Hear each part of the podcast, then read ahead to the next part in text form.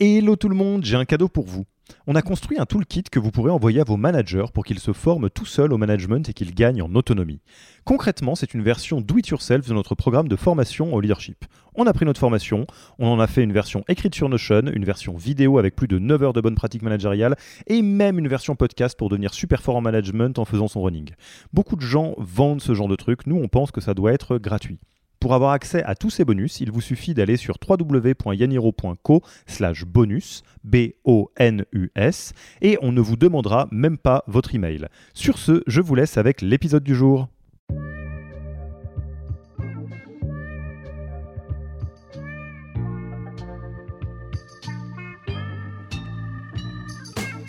Bonjour et bienvenue dans le podcast du Human Factor. Je m'appelle Alexis Eve et tous les mercredis, je vais à la rencontre des startups les plus véloces pour rentrer en détail dans les bonnes pratiques RH qui leur permettent de faire du facteur humain un levier de croissance plutôt qu'un risque. Le travail en asynchrone, c'est se concentrer sur les résultats et pas sur la manière. Le Human Factor, ce n'est pas qu'un buzzword, c'est aussi le nom de notre premier livre les clés de l'alignement entre associés, d'une organisation adaptée ou encore de la bonne relation à son travail, The Human Factor, c'est 100 pages de retour terrain des plus belles startups et de bonnes pratiques actionnables. Si vous voulez en savoir plus, allez tout simplement sur www.yaniro.co book, B-O-O-K. On met le lien dans la description de l'épisode. Pour l'heure, je vous laisse avec l'invité d'aujourd'hui et vous souhaite une bonne écoute. Bonjour Rodolphe, comment vas-tu? Très bien Alexis toi? Eh ben, euh, ça va très bien, ça va très bien. On est à distance euh, encore, mais cette fois-ci, euh, c'est dans le thème. C'est-à-dire que euh, j'ai beaucoup, beaucoup, beaucoup répété le fait que euh, on est en distanciel alors qu'on a un peu l'habitude de faire des épisodes en physique, etc. Et là, euh, en fait, on va voir que le distanciel n'est pas une condition entre guillemets de contrainte, mais potentiellement un, choix par défaut parce que aujourd'hui, on va parler avec Rodolphe du travail en asynchrone, qui est quelque chose qu'on voit beaucoup en startup, qui est mécaniquement assez connecté au principe du travail en remote, évidemment.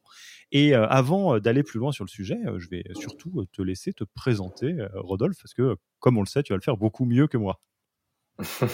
bah écoute, merci, merci de, m'avoir sur ton podcast. moi, je m'appelle Rodolphe, je suis fondateur d'une société qui s'appelle Remotive, une société française. Je l'ai créée en 2014 et on est spécialisé sur le recrutement des talents en télétravail. moi, j'ai commencé mon parcours en 2010, il y a une dizaine d'années chez Google. Et à l'époque, on m'a donné euh, un téléphone fixe au sein des bureaux euh, assez fous de Google et on m'a donné pour mission de téléphoner aux directeurs informatiques et aux personnes qui travaillent dans les ressources humaines pour leur dire le futur du travail est arrivé, maintenant la technologie est assez bonne pour travailler de n'importe où. Euh, j'ai porté ce message pendant deux ans en, en, échangeant avec des dirigeants français et tant et si bien que je me suis fait la réaction de dire pourquoi pas l'appliquer dans mon mode de travail et quitter le campus confortable et sympathique de Google pour commencer à travailler à distance, c'est-à-dire trouver des opportunités, créer des opportunités moi-même, ou avoir son propre ordinateur et une connexion Internet suffisait pour être productif et pour avoir une bonne carrière. Et ça, c'est comme ça a commencé en 2013, où j'ai rejoint une société qui s'appelle Buffer, buffer.com, euh, qui est très active sur les réseaux sociaux et euh, dont je suis devenu le DAF, directeur administratif et financier. Et ces gens-là m'ont donné une feuille de route de grandir la société de 10 à 90 personnes avec aucun critère géographique de recrutement. Je me suis retrouvé sur une société qui n'avait pas de bureau physique, qui avait juste une boîte postale perdue dans un immeuble anonyme de Californie. Et j'ai eu la chance d'avoir la main pour recruter à travers toutes les fuseaux horaires. Et c'était une expérience incroyable de recruter des personnes et de voir comment, euh, de manière synchrone, et on va en parler à synchrone, les personnes pouvaient collaborer et être très très heureuse d'avoir plus de temps pour faire ce qu'elle souhaitait faire, euh, ce qui m'a fait tomber dans la marmite du télétravail et m'a lancé sur la piste de Remotive que je gère encore aujourd'hui en 2021. Donc autant dire que j'imagine que la, la, crise de, de, 2020, de mars 2020, même si elle a dû vous secouer pour différentes raisons, d'un point de vue organisation du travail, euh, ça n'a pas fait grande différence. Oui, pour nous, c'était dans nos usages, donc on a vu peu de différence. On a été extrêmement sollicité par les transitions, puisque nous, on a commencé euh, par parler du télétravail choisi, qui était euh, la possibilité d'aller au café, au coworking space, d'être flexible, d'être nomade. Et le Covid nous a tous surpris avec un télétravail contraint, où un certain nombre d'organisations et de personnes ont dû sans transition sauter dans un mode survie, où euh, les réunions se sont numérisées, les usages se sont numérisés, pour des personnes qui n'avaient pas forcément choisi dès le départ, ce qui était la différence avec nous et notre équipe et nos utilisateurs, qui étaient des personnes qui avaient choisi ce mode d'interaction qui est assez différent, qui peut être clivant parfois, euh, et qu'on a, on a appris à bien connaître euh, tous ensemble depuis un an et demi, même si encore une fois la flexibilité qu'on va recevoir avec la réouverture, c'est-à-dire les cafés, les coworking space, et finalement finalement pouvoir se revoir euh, en face de face à face, même si on ne se, on va pas au bureau tous les jours, va faire une énorme différence. Et euh, à mon sens, la, la, la séparation entre le télétravail choisi et le télétravail subi. Alors justement, prenons euh, le temps, on va pas y passer euh, tout l'épisode évidemment, mais on va poser euh, des bonnes bases parce que vous l'avez compris, aujourd'hui on va parler de travail en asynchrone et ça a ses spécificités parce que là on a parlé de beaucoup de notions, on a parlé du télétravail, donc d'avoir un, des moments où on travaille de chez soi, choisi ou non. On a parlé brièvement du nomadisme et on a beaucoup parlé il y a quelques années du, du digital nomade. Là on parle bien du travail en asynchrone. si tu devais définir rapidement euh, ce qu'est le travail en asynchrone, comment le définirais-tu? Le travail en asynchrone, c'est se concentrer sur euh, les, les, comment dire, se concentrer sur les résultats et pas sur la manière. C'est-à-dire que on a des feuilles de route claires de, pour l'entreprise, pour les collaborateurs et collaboratrices, et on va essayer d'être euh, dans des interactions limitées, c'est-à-dire limiter le temps passé à répondre de manière synchrone, c'est-à-dire immédiate aux emails, aux messages Slack, et surtout essayer de réfléchir à la manière dont on s'organise dans nos réunions pour passer euh, un temps assez restreint en fait à être dans des situations de comité, des situations de décision de groupe qui vont prendre euh, beaucoup d'énergie. Euh, on a tous, la plupart de ceux qui nous écoutent ont grandi en allant à l'école. Euh, certaines personnes suivaient les cours au CNED et de manière asynchrone du coup puisque c'était à correspondance, par correspondance. Donc on comprend parfois la, la différence entre être physiquement présent et euh, finalement pouvoir s'organiser à distance et s'organiser selon ses propres horaires. Euh, beaucoup de freelanceurs le font, puisque mécaniquement, quand on travaille hors les murs, on est obligé de se gérer et s'organiser.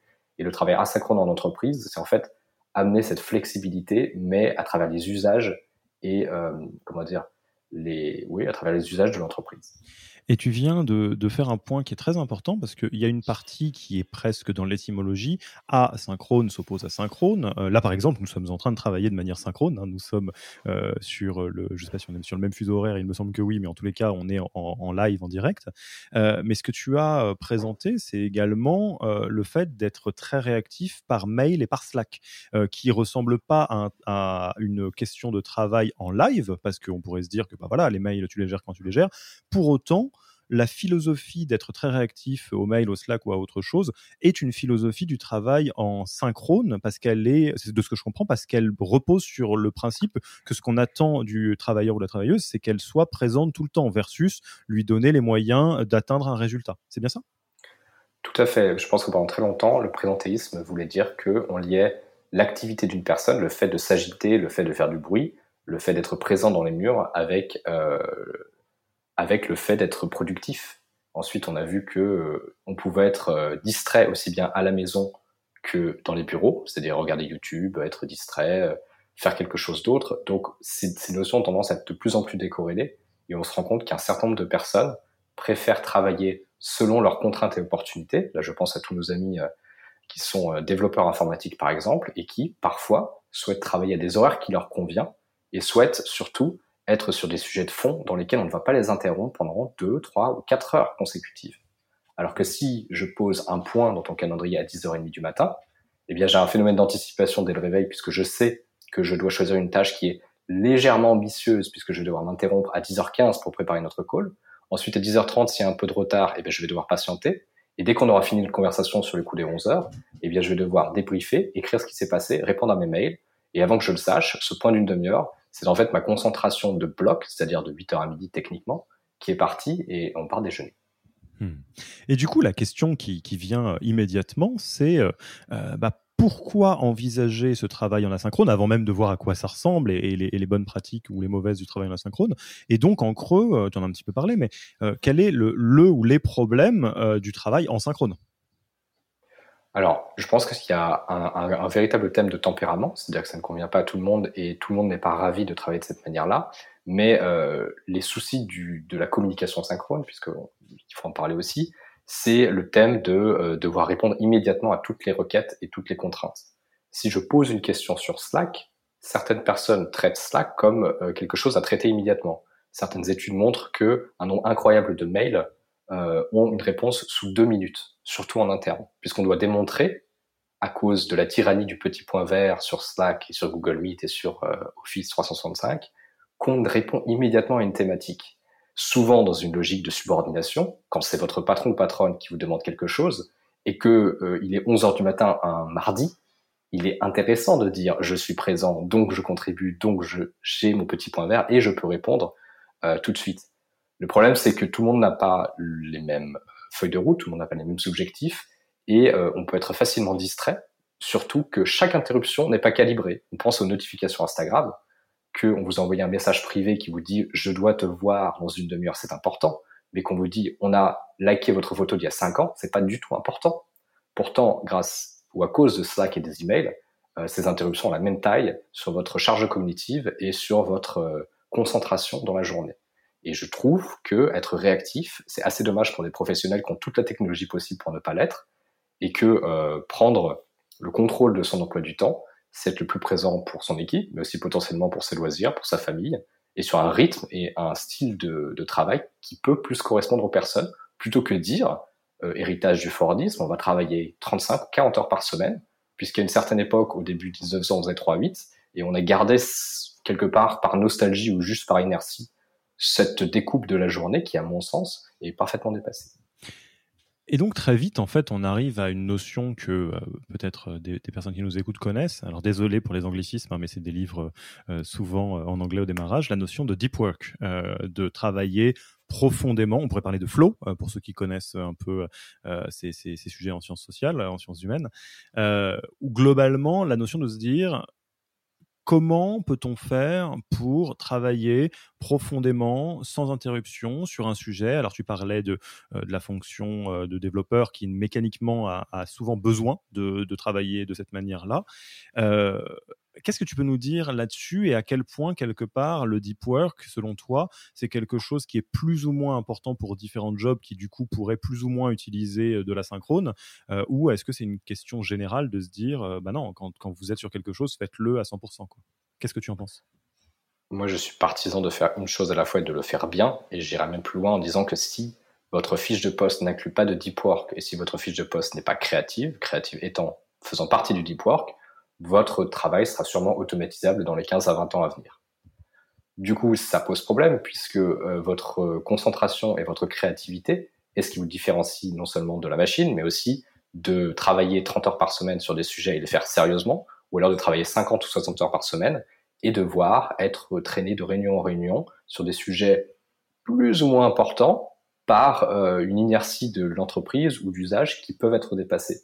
Je pense qu'effectivement, pour moi, c'est très très important de se dire, on va travailler une chose à la fois, on va le faire bien. Et très souvent, si on considère l'output, c'est-à-dire ce qui est le résultat de notre travail et pas l'input, c'est-à-dire le temps passé sur une chaise, le temps passé en réunion, eh bien, on se rend compte que si on prend deux ou trois bonnes décisions par jour en tant que contributeur individuel dans une société de service, en ayant un salaire euh, plutôt sympathique, eh bien, en fait, on, on fait des très bonnes contributions à la société parce que euh, notre vraie, véritable valeur ajoutée est très souvent sur les sujets de fond. Et alors, par curiosité, cette euh, théorisation de l'organisation du travail, cette euh, manière de, de, penser euh, le, travail en collectif.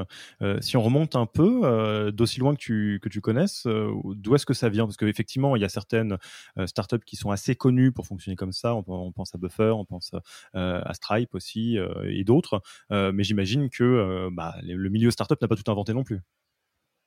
Oui, effectivement, le, alors je ne suis pas ni sociologue ni, ni historien du travail, mais on, voit qu'en fait, on a beaucoup de, on a beaucoup d'inertie sur la manière de travailler qui vient euh, d'une époque où on devait avoir une organisation pyramidale, où euh, la notion de contrôle était extrêmement importante. Et la notion de contrôle voulait dire je vous vois et je sais ce que vous faites. Donc on a créé des, des tiers de mid-management qui ont été présents pour des, situations de contrôle.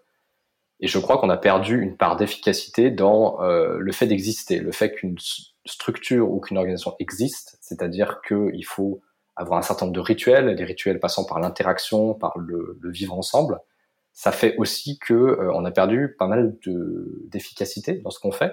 Et le but, c'est pas de déshumaniser le travail, mais c'est de donner une manière de travailler qui puisse euh, être intéressante pour chacun, parce que parmi nous, il y a des personnes qui travaillent dans les murs, d'autres qui vont travailler en télétravail, certains vont travailler à temps plein et d'autres habitants. Et je pense euh, qu'il est très important de se dire que tout le monde ne travaillera pas de manière asynchrone, mais certains d'entre nous ont des inclinations qui font que ils seront sûrement plus heureux et heureuses si ils ont l'opportunité de se plonger sur des sujets sans interruption et être des experts de fond plutôt que des zappeurs. Je pense que, ayant suivi un cursus d'école de commerce, euh, quand j'étais par exemple directeur administratif et financier, j'étais payé et récompensé pour euh, passer au bas mot 4 heures par jour en vidéo call parce que il fallait euh, parler avec l'équipe à Singapour, à Buenos Aires, euh, voir ce qui se passe à New York. Et c'était passionnant. C'était passionnant, mais pour autant, ma, ma concentration et mes journées étaient hachées et je me retrouvais avec peu d'énergie en fin de journée. Et je pense que suivre l'énergie, la mienne et celle des autres, en me disant comment je vais être le plus heureux pour m'organiser, c'est ce qui m'a amené sur ce chemin de la synchrone. Et aujourd'hui, de dire je peux faire un sujet de fond le matin et quelques euh, interactions l'après-midi si c'est possible et si c'est nécessaire surtout, ça me permet de dégager euh, une bonne marge de manœuvre. Donc là, sur les éléments un peu socles de, philosophie et des raisons euh, qui font qu'on peut envisager euh, d'asynchroniser une partie de son travail, en tout cas de l'organisation, euh, on n'est pas, pas trop mal là. Je pense qu'on voit bien l'importance de pouvoir se focaliser, le fait, je suis très sensible à ça, de respecter les, fonctionnements et les rythmes de chacun. On pourrait se poser la question typiquement de est-ce qu'on est tous faits pour se lever à 7h30 ou pas? La, réponse est non, hein, évidemment. Et, et, donc globalement de redonner une forme de liberté à, toutes et tous dans l'organisation du travail, en gagnant en efficacité, parce qu'en réalité, on place euh, comme point de départ de la réflexion le résultat, l'output, comme tu disais, et pas l'input, le nombre d'heures, le présentéisme, etc. Donc à cette heure-là, j'imagine qu'il y a pas mal de personnes qui nous écoutent qui se disent, OK, très bien, je, peux euh, envisager de faire ça, mais euh, ça reste un peu abstrait. Est-ce que tu peux nous faire une visite guidée, là vraiment un petit peu Jurassic Park, hein, c'est-à-dire en, montrant plein d'exemples, j'imagine que chaque boîte est un petit peu différente, de à quoi peut ressembler une, une entreprise qui travaille en asynchrone et finalement, du coup, comment ça se manifeste? La manière dont ça se manifeste, c'est que déjà, souvent, les personnes qui sont dans des sociétés ou dans des équipes asynchrones, euh, elles ont conscience de l'être, au sens où c'est des cultures qui sont très codifiées, qui ont tendance à surcommuniquer. Et c'est typiquement le genre de culture où on va vous donner un manuel de comment interagir avec les autres, que ce soit au niveau de l'équipe ou même au niveau des personnes, où tu pouvais avoir un manuel comme par exemple comment interagir avec Rodolphe, quelles sont mes préférences, quelles sont les choses qui sont plus compliquées ou plus simples pour moi. Par exemple, il se peut que je préfère regarder des vidéos asynchrones enregistrées avec le logiciel Loom, L-O-O-M, euh, qui me permet de regarder des vidéos à deux fois la vitesse, regarder des vidéos comme je veux, ou peut-être que je préfère la communication écrite et un bon vieux mémo Google Doc de deux pages sera plus intéressant pour moi. Donc déjà, on a euh, ce deux thèmes de comprendre comment interagir avec les autres et aussi de surcommuniquer ou communiquer différemment. Puisque l'asynchrone ne veut pas dire euh, devenir misanthrope, ça veut dire au contraire réussir à codifier les interactions pour en avoir un, une quantité raisonnable et, euh, et, pas plus. Pas plus, c'est-à-dire, euh, évidemment, si on veut papoter, on peut papoter. Mais euh, on va pas décider tout par comité, on va pas passer énormément de temps à, à, à être dans des calls. Donc typiquement, si je fais le tour Jurassic Park, le matin dans une société asynchrone, on va avoir des personnes qui vont travailler sur les sujets de fond, donc elles ont déterminé l'efficacité la veille, et euh, elles vont essayer au maximum d'avancer vers ça. Et ensuite, quand une question viendra, puisque souvent quand on travaille en équipe, les questions viennent, on va utiliser un logiciel soit de messagerie, soit de projet, qu'on va traiter en répondeur.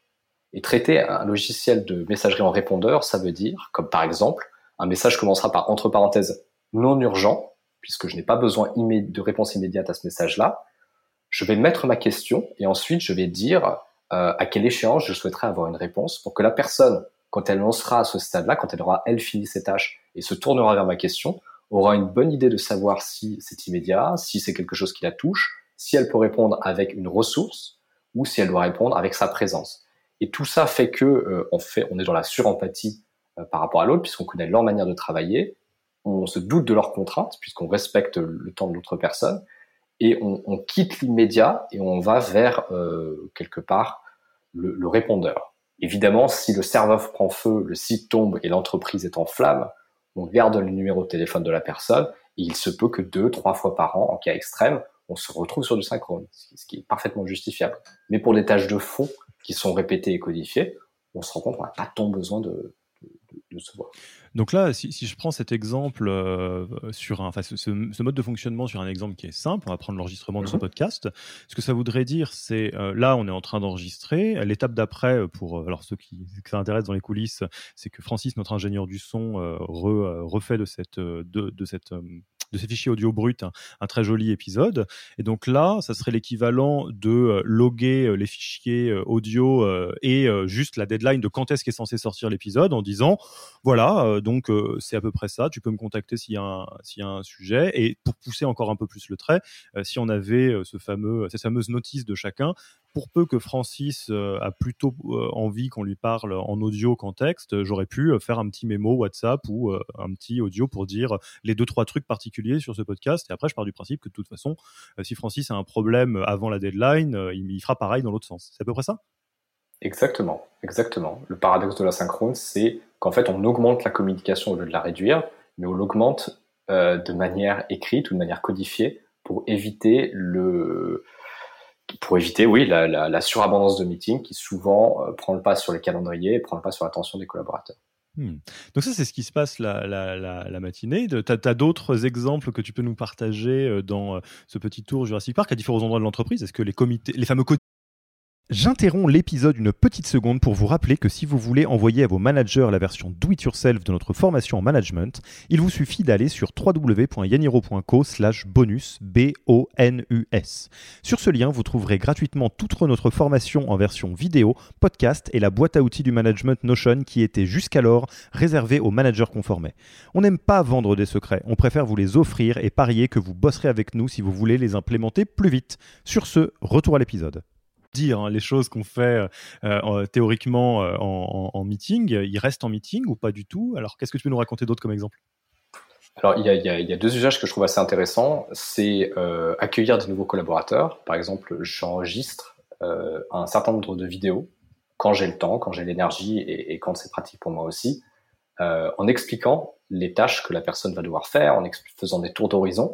Donc, c'est sympa parce que j'ai ma caméra, parce qu'on voit m'exprimer, euh, parce que voilà, je peux, dire beaucoup, beaucoup de choses. Et sur des vidéos de moins de 20 minutes, j'arrive à traiter un certain nombre de sujets. Ensuite, la personne, à travers un point, on peut repasser sur certains de ces sujets à l'oral, mais on a balayé déjà énormément de terrain sur l'onboarding des personnes.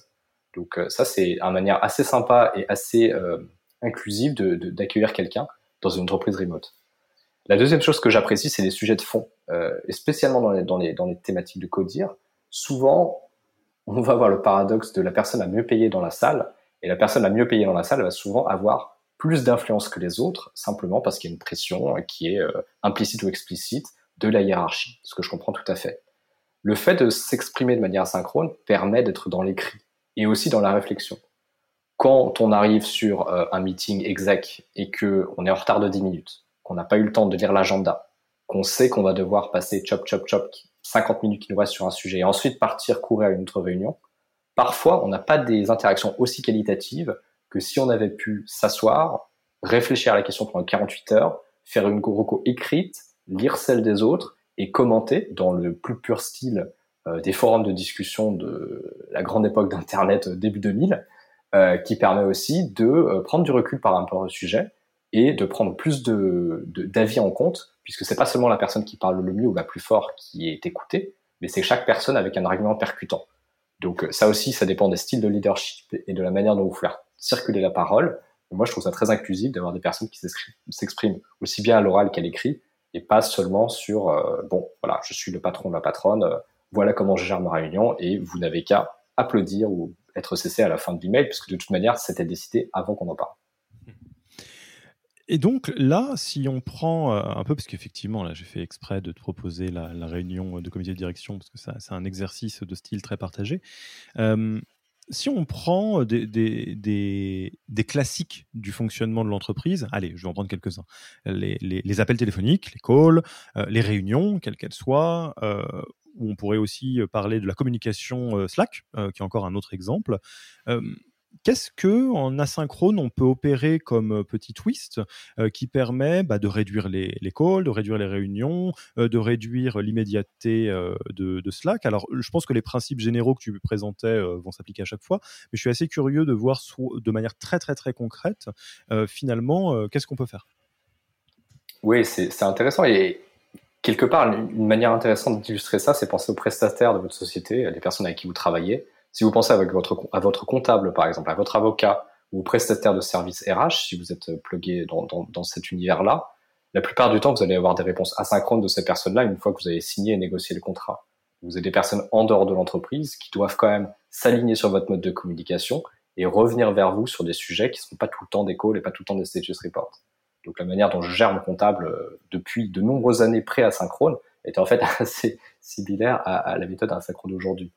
Euh, un certain nombre de choses peuvent être mises en place pour qu'on garde de l'interaction. Le but, encore une fois, n'est pas de déshumaniser le, lieu de travail, mais euh, d'avoir des espaces, que ce soit sur Slack, sur des logiciels de projet partagés, où on peut continuer à s'amuser, où on peut continuer à se poser des questions, dire des bêtises. C'est juste qu'on ne va pas attendre de la personne d'avoir une réponse immédiate. Donc, L'ajustement des attentes est la chose la plus importante. Euh, ensuite, on continue à avoir euh, des catch-up calls de temps en temps avec mon équipe, par exemple, c'est une fois par mois pour euh, pour garder un lien qui soit quand même un lien vidéo, parce qu'il y a des choses qu'on n'arrive pas à refaire toujours à travers le remote ou à travers le synchrone, c'est l'élément humain, mais l'élément humain, il peut être plus ou moins présent selon la manière dont on décide de, de gérer sa boîte aussi. Et donc, du coup, un call de temps en temps, pour beaucoup de situations, moi, je trouve que c'est suffisant. Euh, et quand tu regardes les autres zones de l'entreprise, eh ben, les gens peuvent continuer à échanger sur Slack, ils peuvent continuer à faire des choses. Mais c'est en tant que fondateur et dirigeant d'entreprise que tu poses la culture. C'est-à-dire que si on a un problème, une opportunité, est-ce que mon réflexe est de passer immédiatement sur l'audio et sur le call, ou est-ce que c'est de euh, le codifier par écrit, d'avoir un, d'avoir un processus de gestion de projet et de pouvoir commenter sur ce qui se passe pour prendre plus de connaissances et plus de contexte avant de passer par l'audio.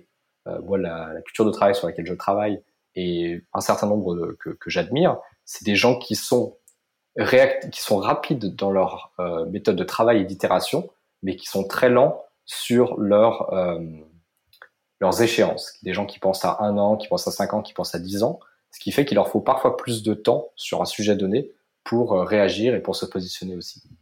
Et alors, tu parlais justement de la culture et de l'impulsion du fondateur, de la fondatrice pour une culture de la synchrone. La question qui se pose un peu, en tout cas que je me pose, c'est in situ, dans la réalité des faits, à quel point est-ce que les entreprises asynchrones sont asynchrones depuis le début, tout ou partie, hein, évidemment, on a bien compris, l'idée c'est pas de, de, déshumaniser totalement, et ou à quel point en fait on peut basculer dans de l'asynchrone euh, pour différentes raisons ou introduire un peu d'asynchrone. Euh, est-ce que c'est finalement possible de le faire en cours de route et est-ce que tu as des exemples un peu en tête?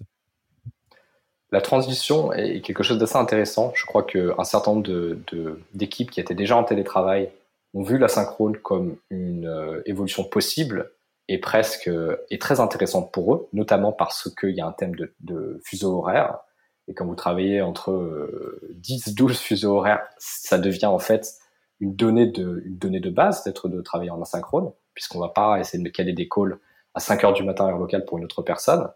Mais euh, d'autres entreprises essaient d'y aller de manière plus progressive. Et ce sont des efforts qui sont louables, mais c'est des efforts qui doivent être encadrés. Euh, un exemple très concret, c'est dire, par exemple, on va désigner le mercredi comme journée sans meeting. Mercredi, pas de meeting. Vous faites ce que vous voulez le reste de la semaine, mais mercredi, pas de meeting. Et ça, en fait, ça peut être vu de deux manières différentes. Soit ça peut être vu comme euh, un pansement sur une jambe de bois, parce que du coup, mercredi, on va un peu galérer à ne pas parler aux autres, et tous les autres jours de la semaine, ben, en fait, on va juste pousser ça euh, lundi, mardi, euh, jeudi, vendredi. Ou alors, on peut se dire que c'est une première transition, et cette première transition, c'est de dire, nous, notre feuille de route en tant qu'entreprise, petite ou grande, à trois ans, c'est d'avoir moins de meetings et c'est d'être euh, plus, euh, plus asynchrone. Et dans ce cas-là, dans, le cas d'une transition progressive, euh, c'est intéressant parce que ça veut dire qu'il y a un buy-in de la part du management qui va suivre et qui va appliquer ça aussi, puisque surtout dans les petites entreprises, mais pas que, le mimétisme est extrêmement fort, surtout dans les entreprises de moins de 50 employés. On fait beaucoup, beaucoup comme les personnes qui, ont, qui sont en position de pouvoir. Donc je pense que ça dépend en fait si c'est un effet de mode, c'est-à-dire qu'on est arrivé sur Slack parce qu'on nous a dit que c'était bien. Maintenant, on fait plus de meeting le mercredi parce qu'on nous a dit que c'était bien. Et maintenant, on fait du télétravail parce qu'on nous dit que les employés veulent ça. Tout ça, ce sont des, positions réactives par rapport au monde du travail. Et il faut vivre avec son temps, donc je le comprends. Mais je pense qu'il faut vraiment regarder euh, par rapport aux employés et par rapport aux objectifs de la société si on souhaite aller vers ça. Et si on le souhaite, en toute transparence, c'est un mode de travail qui était assez clivant et qui ne convient pas à tout le monde. Donc, tout comme transitionner de tout le monde au bureau à tout le monde à la maison, ou en tout cas tout le monde au télétravail, il y a un certain nombre de collaborateurs et collaboratrices qui risquent de ne pas se reconnaître et de ne pas être complètement alignés avec ce mode de travail qui, ma foi, est très différent de ce que la plupart des gens vivent le jour le jour. Alors, ce qui est intéressant dans ce que tu dis, et tu fais bien de le répéter, et je pense que je vais le répéter également, c'est le point de départ, c'est l'intention de partir des résultats plutôt que, que de l'input. Et petite anecdote à ce sujet, euh, mars 2020, on a passé beaucoup de temps avec des, dirigeantes et dirigeants de start-up euh, qui étaient en difficulté parce qu'elles basculaient dans le, dans le remote, et on comprend, et on a essayé de faire notre partie pour accompagner euh, voilà l'écosystème. Et une question qui est revenue sans cesse, mais alors qui m'a fait tomber des nues, c'était, et je, je cite, hein, et pas, pas une start-up en particulier, mais en tout cas c'était des fondateurs fondatrices, comment je peux m'assurer que les équipes travaillent à distance. Et je t'avoue que, étant plutôt rompu à l'exercice de la synchrone, ou en tout cas, en tous les cas, en ayant un cerveau qui fonctionne probablement plus proche de ce que tu disais que, en tout cas, la, question qu'on posait, je comprenais même pas la question. Je disais, bah, vos équipes, elles savent ce qu'elles doivent faire, elles ont des résultats, un niveau d'exigence à atteindre une deadline, et si elles y arrivent, bah, top, et peu importe combien de temps elles y arrivent, en combien de temps elles mettent pour y arriver, et si elles y arrivent pas, bah, on voit ce qu'on fait, quoi. Et donc, c'est vrai que, effectivement, plutôt que de se dire, bon, bah, est-ce que je fais un no meeting Wednesday, ou est-ce que je passe sur Slack ou à tel outil qui est un petit peu brillant, la vraie question, c'est euh, est-ce que euh, je peux avoir une, intention de dire bah, ce qui est important, c'est le résultat et, du coup de, mettre les, personnes en, situation d'y arriver. Tu soulignais un point qui est très important et c'est vraiment important qu'on en parle, euh, c'est la question de c'est une culture qui ne fit pas avec tout le monde. C'est un mode de travail qui va bien fonctionner pour certains et certaines, mal fonctionner pour d'autres. Qu'est-ce que tu peux nous dire là-dessus? Parce que je, vais sortir un petit peu du bois sur sur l'échelle de l'extraversion-introversion, euh, je suis au milieu. Euh, je, comprends très bien les introvertis, je comprends très bien les extravertis, et je peux avoir besoin de ces deux moments, ce qui m'ouvre pas mal de champs. Mais euh, pour le coup, je vois très bien que des introvertis peuvent totalement s'épanouir en étant concentrés, parce qu'ils ont une énergie qui est tournée vers l'intérieur et qui, du coup, fonctionne très bien en ayant des temps d'analyse, de, repos, et, etc. des personnes extraverties qui peuvent construire leurs idées et leurs réflexions en rebond avec d'autres, en live, pourraient potentiellement le vivre euh, un petit peu moins bien. Et ça, c'est juste introversion, extraversion. Donc, est-ce que tu as, des, des, choses à nous partager là-dessus euh, pour ne pas qu'on bascule non plus dans euh, l'asynchrone, c'est le nouvel Eldorado, on va tous le faire, ce qui est bien évidemment pas ce que tu as dit Tout à fait, et je pense que c'est important de le souligner, ça fait partie des modes, des modes de travail qui ne plaisent pas à tout le monde. Et quand je réfléchis à mon propre début de carrière, j'ai commencé à être commercial sur un centre d'appel où on était une dizaine et euh, nos managers nous disaient c'est pas compliqué si vous, n'êtes pas au téléphone, si vous n'êtes pas au bout du fil, si vous n'êtes pas en train de, numéroter, eh ben, on considère que vous ne travaillez pas parce que vous créez pas de pipeline, donc vous n'allez pas vendre. Et euh, c'est je, je, raconte cette anecdote puisque quelque part c'est l'autre extrême de la culture asynchrone, c'est à l'autre bout euh, de, de l'arc-en-ciel en disant voilà un présentéisme extrême que j'ai pu vivre où les équipes de vente avaient besoin de cette énergie d'avoir euh, de, de taper sur un gong, d'agiter une cloche pour se rendre compte qu'on faisait du bruit, que les personnes à côté de vous appelaient, donc que vous appelez parce que euh, vous avez cette motivation, il y a cette, euh, il y a cette véritable énergie qui se dégage d'un plateau d'appel. C'est très très différent de ce que je fais aujourd'hui, qui est beaucoup plus individuel et beaucoup plus asynchrone. Et effectivement, je dis ça pour dire que tout comme on a vu que certaines personnes qui sont dans des grands groupes n'ont pas du tout envie d'avoir l'incertitude et euh, la flexibilité, ou en tout cas euh, les, points d'interrogation qui viennent avec les startups. On a d'autres personnes qui sont euh, dans les bureaux et qui n'ont pas du tout envie d'aller en télétravail parce qu'elles préfèrent la structure. Ces deux choix, je les comprends parfaitement. Et bien le troisième choix, c'est que certains, et j'ai en tête une amie à qui, avec qui je parlais de mon rythme de travail récemment, elle m'a regardé avec des grands yeux quand je lui disais qu'en moyenne, j'avais 3 à 5 calls par semaine. Parce que pour elle, c'est compliqué de se dire que euh, la crise sanitaire, quelque part, nous a isolés socialement de, euh, de nos collègues. Et en plus, moi, je choisis sciemment de me mettre encore plus en retrait sur une méthode de travail qui moi m'intéresse. Et je peux comprendre ça. Personnellement, euh, sociabiliser hors du travail et réussir à prendre mon énergie introvertie extravertie en dehors de mes heures de travail, c'est plus simple parce que mon travail a du coup mécaniquement réduit en enlevant un certain nombre d'obligations et meetings que je ne dois plus avoir. Mais euh, je comprends que certaines personnes vont trouver ça euh, extrême et vont perdre une partie de la sociabilisation que leur travail, surtout dans les murs, a pu leur amener. Ce qui est très intéressant dans ce que tu dis, et, encore une fois, j'aimerais renforcer ton point, si tu me permets, c'est, euh, je pense que la question, encore une fois, c'est pas synchrone asynchrone, c'est euh, ce que tu disais au démarrage, de comprendre comment soi-même on fonctionne et comment les personnes dans son entreprise fonctionnent, pour essayer de créer des options de travail qui correspondent à toutes et tous. Parce que effectivement, on, peut aller très vite dans des, grands raccourcis euh, qui, qui, finalement excluent très vite une partie des personnes en disant, je sais pas, par exemple, ah oui, mais alors bon, cette approche du travail c'est quand même très déshumanisant. Oui, mais non, parce que même si l'être humain est, social et grégaire euh, par nature, le, fait d'être en surstimulation sociale euh, non-stop n'est pas pérenne pour 100% d'entre nous. La, plupart de, euh, des, caractéristiques humaines sont réparties selon une courbe de Gauss, hein. donc il y a moitié extraverti, moitié introverti, très peu de très introvertis, très peu de très extravertis. Mais du coup, en, en, prenant un mode de travail unique qui est calqué sur une approche, donc extraversion et introversion, on coupe tous les autres. Et effectivement, euh, l'approche de l'asynchrone qui ouvre des options euh, permet potentiellement pour certains et certaines d'entre nous de, reprendre euh, la main et de ne pas subir certaines choses. Ce que tu disais par exemple, Rodolphe, je pense que, enfin moi je vais parler dans mon nom, euh, j'ai un métier qui est très social et qui a des gros blocs de réunions parce que je fais des interviews, parce que je fais des coachings de dirigeants. Euh, est-ce que c'est des moments que je vis mal? Pas du tout, parce que je suis très content de passer du temps avec toi, de, te rencontrer, d'échanger. Euh, pareil dans les coachings, évidemment.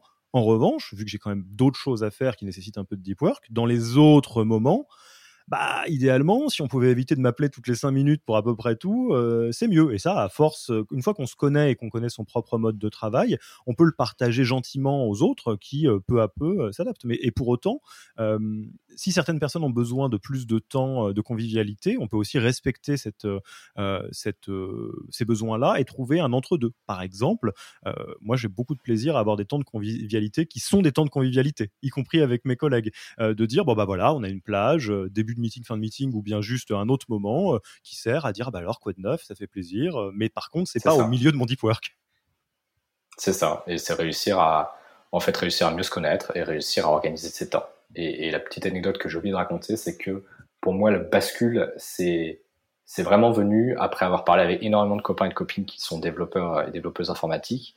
Et ensuite, en 2017, euh, j'ai décidé d'écrire un roman. Et pour ça, tous les matins, je travaillais sur mon roman, et tous les après-midi, je travaillais sur ma société. Donc tous les matins, j'étais ininterrompu 4 heures de suite à écrire, à me plonger dans mes notes, à repartir de mes choses, etc. Et j'ai réalisé en fait qu'il était impossible de prendre un email, d'être présent pour un appel téléphonique pendant ces 4 heures-là, parce que j'arriverais jamais à progresser, et c'était juste impossible. Et quand j'ai vu ce, ce, degré de concentration et en plus ce degré de satisfaction que j'arrivais à retirer d'une tâche créative, j'ai décidé de l'accepter comme euh, ma manière de fonctionnement et donc j'ai transposé sur euh, mon entreprise et, ce qui me fait plaisir sur mon rythme de travail.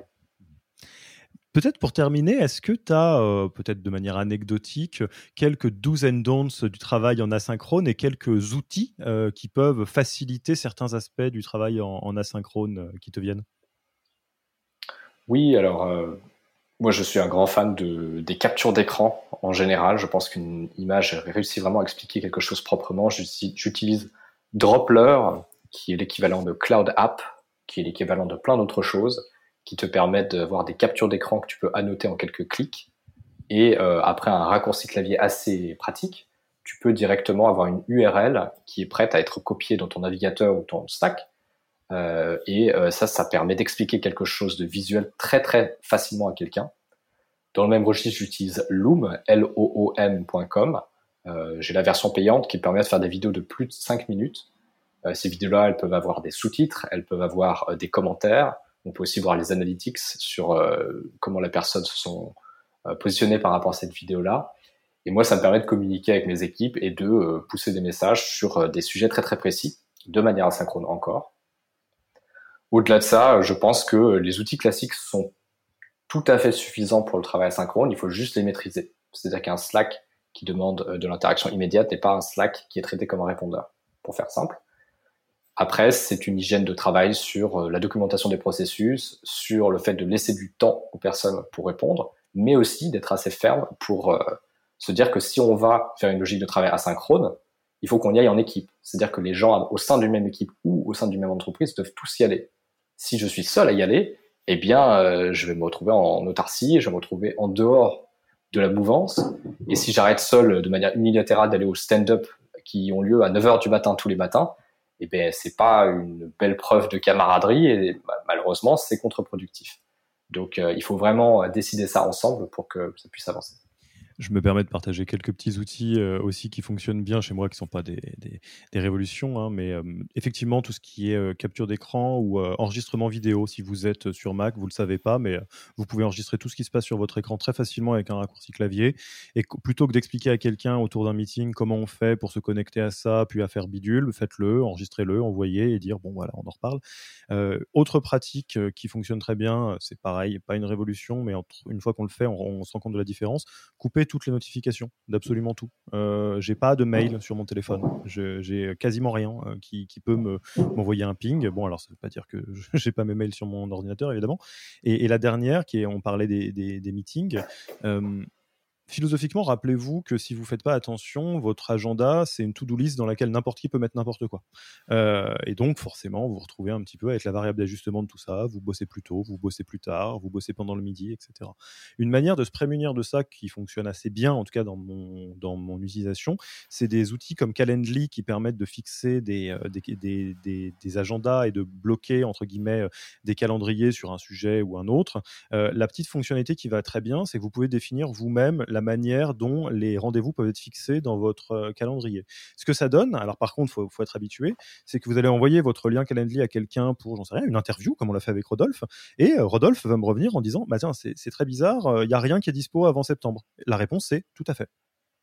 Absolument, je suis désolé. Euh, après, bon, on peut s'adapter hein, si c'était plus urgent que ça, mais si euh, mon calendrier, entre guillemets, m'a protégé, euh, bah, c'est une manière de ne pas travailler le matin sur des sujets synchrones et donc de, faire du deep work potentiellement. Voilà, my two sense là-dessus. Rodolphe, je te propose qu'on passe tranquillement à la fin de l'interview. Je pense qu'on a fait un, un bon tour sur ce sujet de l'asynchrone. Première question déjà, où est-ce qu'on te retrouve? Alors, vous pouvez me trouver sur Twitter euh, à RDutel. C'est là où je parle de télétravail et de start-up, surtout de bootstrap start-up, c'est-à-dire euh, sans lever de fonds, ce qui est un exercice assez intéressant. Et vous pouvez aussi m'envoyer un mail sur rodolphe.remotive.io si vous avez des questions sur le télétravail ou cette interview. Hmm. Ensuite, quel livre, podcast ou blog tu recommanderais aux auditeurs et auditrices alors pour aller plus loin sur ce sujet ou pour s'ouvrir à un autre sujet qui toi te passionne? Alors, il y a beaucoup de gens qui me posent des questions sur le télétravail, puisque c'est mon cœur de métier. Il y a un guide assez intéressant, si ça vous intéresse, euh, écrit par Holloway, ça s'écrit H-O-L-L-O-W-A-Y, euh, qui est super. Il fait 230 pages et il a la plupart des réponses sur la plupart des questions. Euh, sinon, au niveau podcast, je suis assez client de Shane Perrich, qui fait quelque chose qui s'appelle le Knowledge Project, et qui aide à réfléchir aux ce qu'on appelle les mental models, c'est-à-dire euh, la manière de voir le monde et euh, la manière dont les gens prennent des décisions. Donc ça fait partie des choses qui sont des interviews un peu longues, une heure et demie, deux heures, où ils posent des questions sur euh, comment pensez-vous? Et ça, ça me passionne.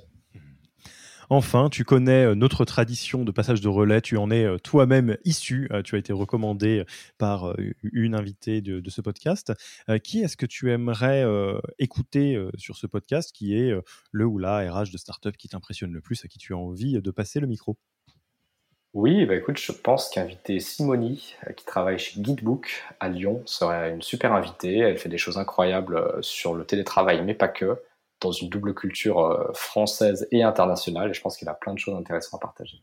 Eh bien, Simonie, si tu nous écoutes, euh, peut-être recevras-tu un mail et tu es euh, la bienvenue. Écoute, Rodolphe, je te remercie beaucoup pour ton temps et pour cet échange sur le travail en asynchrone. J'espère qu'on a pu vraiment passer le message de la valeur que ça a et d'à quel point c'est un outil à utiliser en fonction de la culture, des intentions, des personnalités des uns et des autres. Et puis moi, il me reste plus qu'à te dire à très vite et à bientôt. Merci Alexis, bye bye. Bye bye.